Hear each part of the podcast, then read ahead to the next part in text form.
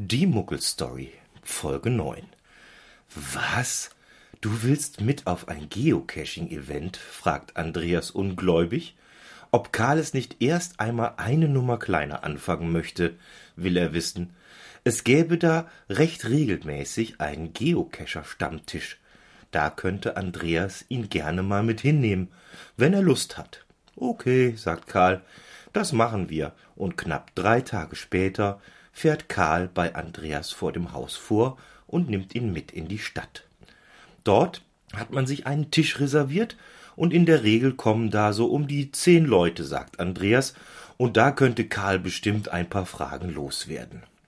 Nun sitzt Karl da, in der kleinen Kneipe, eingeklemmt zwischen einem Mann im Bud Spencer Format, aber komplett in Tarnkleidung gehüllt, und einer jungen Frau, die zwar nicht am Gespräch teilnimmt, dafür aber jede Menge Bastelzeug dabei hat und fleißig Dinge zusammenklebt und bemalt und beschriftet. Ist das da wirklich ein kleiner Engel mit Heiligenschein? Andreas aber ist voll in seinem Element und das Wort voll ist hier quasi wörtlich zu nehmen. Karl überlegt, ob das jetzt das vierte oder fünfte Bier ist, das Andreas grad bestellt hat. Und wie immer, wenn Andreas so richtig in Fahrt kommt, fängt er an, Witze zu erzählen. Hier, hier, kennt ihr den? Hier, hier, pass auf, pass auf. Eine Frau sitzt im Flugzeug neben einem Priester. Vater, sagt sie, darf ich Sie um einen Gefallen bitten? Gerne, wenn ich kann, meine Tochter.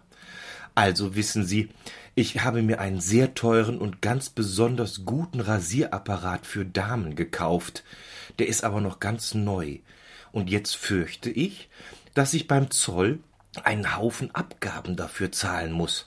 Könnten Sie ihn vielleicht unter Ihrer Soutane verstecken? Das kann ich schon, meine Tochter. Das Problem ist nur, ich kann nicht lügen. Na ja, denkt die Frau, irgendwie wird es schon klappen. Und sie gibt ihm den Rasierer. Am Flughafen fragt der Mann vom Zollamt den Priester, ob er etwas zu verzollen hat. Vom Kopf bis zur Mitte nichts zu verzollen, mein Sohn, versichert der Priester. Etwas erstaunt fragt der Zollbeamte, äh, und von der Mitte abwärts? Da unten? sagt der Priester. Da hab ich ein Gerät für Damen, das noch nie benutzt wurde.